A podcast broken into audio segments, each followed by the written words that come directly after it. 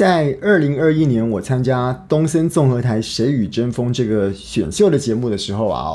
我认识的一位好朋友，他叫做文国士。这三个字我特别强调一下：文是文章的文，国是国家的国，士是这个成功人士的士。那他是我们一起参赛的一位选手。那他的工作呢，是在安置机构服务。不晓得大家知不知道什么叫做安置机构？所谓安置机构，它指的就是如果有人在十八岁之前他犯了刑法，然后呢被少年法官裁定要接受某一种特别的管束或是特别教育的单位，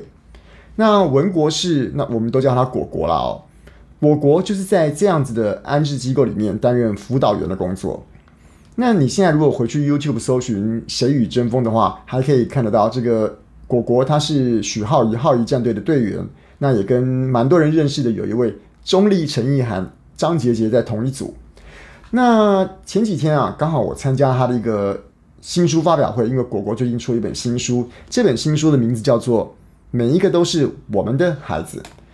那今天这个我的人生实验室 Podcast 啊，我不是说特别想要帮果果打书，当然也有一点点了哦。不过我真的想要跟大家分享的是。我在参加了果果在这本每一个都是我们的孩子的新书发表会的时候呢，我所得到的一些心得跟感想，这些心得感跟感想，我很想要跟我们节目中的朋友们做一个分享。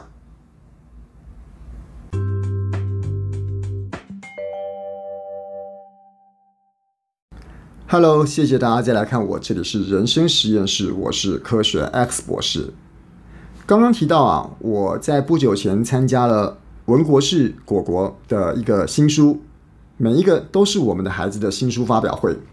那我想，科学 X 博士人生实验室的朋友们应该对果果不是很熟悉，所以我大概先在前半段的时候呢，跟大家介绍一下文国士果果这个人。呃，果果啊，这个说起来有一点跟大家过着不一样的生活，有不一样的背景。果果的爸妈都是精神病患。他们两个呢是在疗养院，就是我们一般所谓的这个精神疗养的机构，一见钟情，然后两个人就生下了果果果果。那在果果八岁之前啊，他都是跟他爸妈一起同住。但是啊，他有说到，他们一起最常出入的地方就是国军的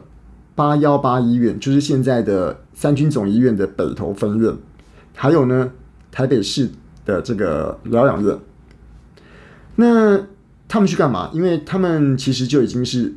精神患者，所以呢，最常去那边所做的事情呢，就是接受电疗、接受捆绑、接受隔离，一直到他到果果八岁为止。那之后呢，他的爸爸妈妈就住进了专门在收容精神病友的荣总花莲玉里分院。然后呢，从那个时候开始之后，就再也没有离开过了。那果果从那个时候开始啊，就由他的奶奶抚养他长大，然后领着低收入户的补助。那他也住过育幼院，那国中分别念两间学校，最后呢，在高职重考考上了这个台北市立复兴高中，最后呢，在辅仁大学的英文系毕业。那后来呢，来到了台北大学。犯罪学研究所硕士，那现在呢是实践大学家庭咨商与辅导硕士班的研究生。那之前呢，他还有在一个教育组织，就是很多人都知道的这个 TFT Teach for Taiwan 为台湾而教的第二届的老师。那在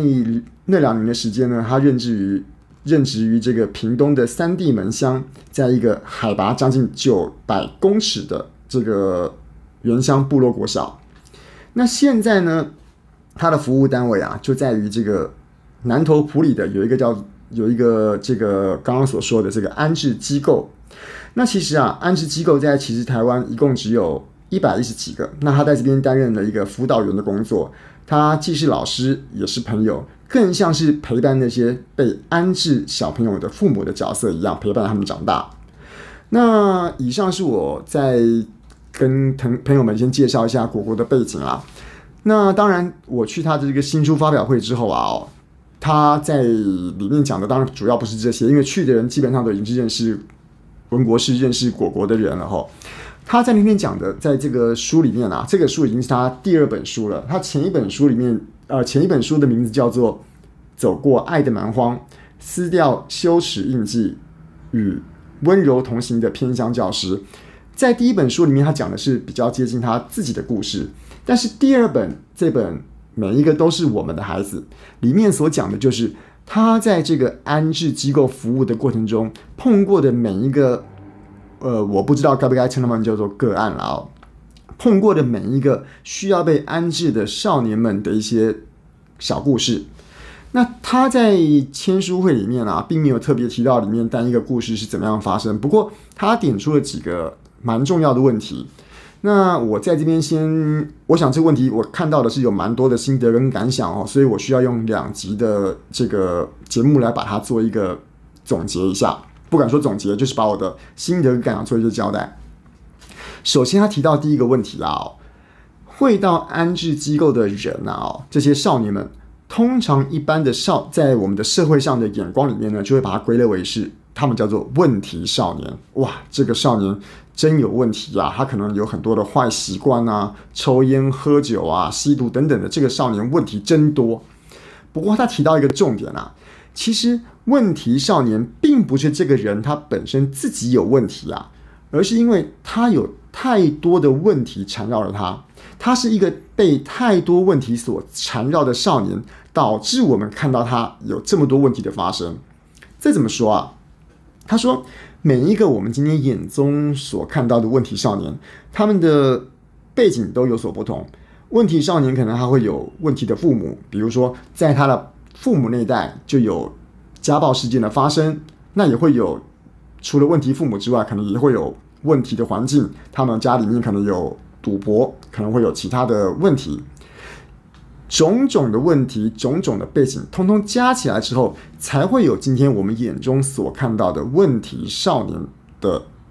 产生。也就是说，我们要解决问题少年的根本。应该要从解决他当时怎么样变成少年的那些问题才才比较对症下药。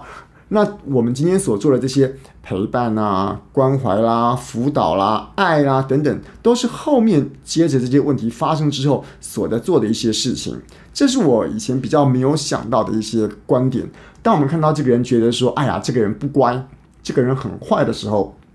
我们比较会去想，哎呀，你怎么会做这件事情啊？这件事情真是不该啊，真是没有人性啊。可是比较少去注意到说，他当初是经过一些怎么样的过程，怎么样的背景，才会有今天的一些我们今天社会可能不太容易认可的行为发生。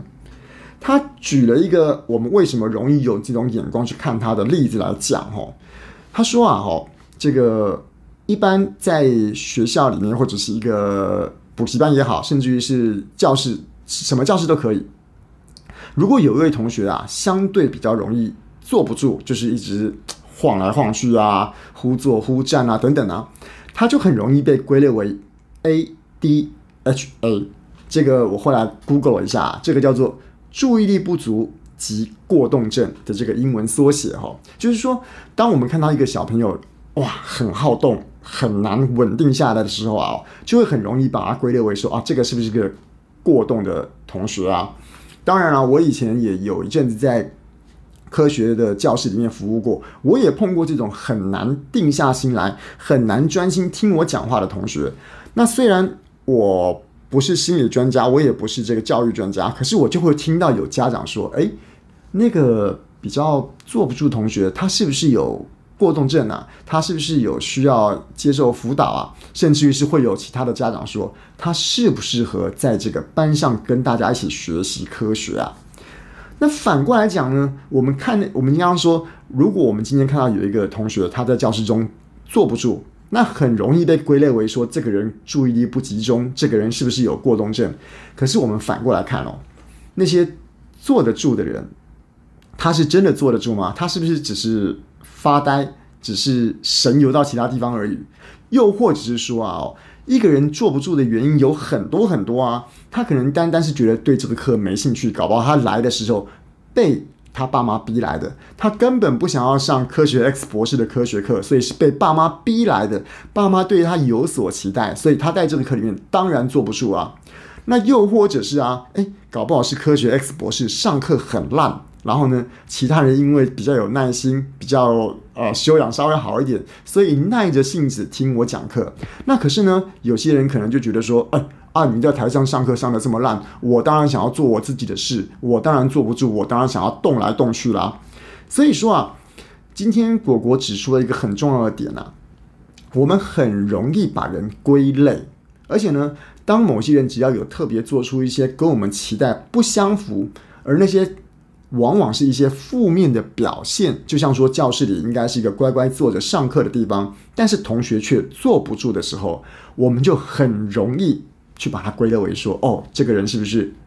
A D H A，这个人是不是注意力不足？这个人是不是过动症？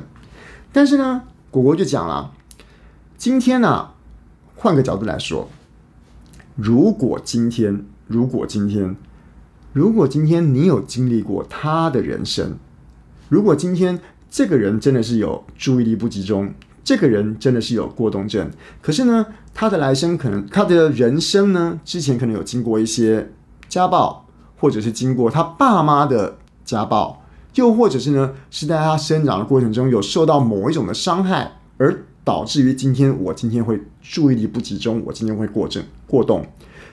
也就是说，今天如果这些经验是发生在我们自己的身上的话，我们自己能不能在这个教室里面坐得住？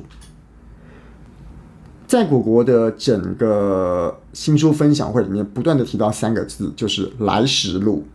当时是怎么来的？我们在面对每一个这个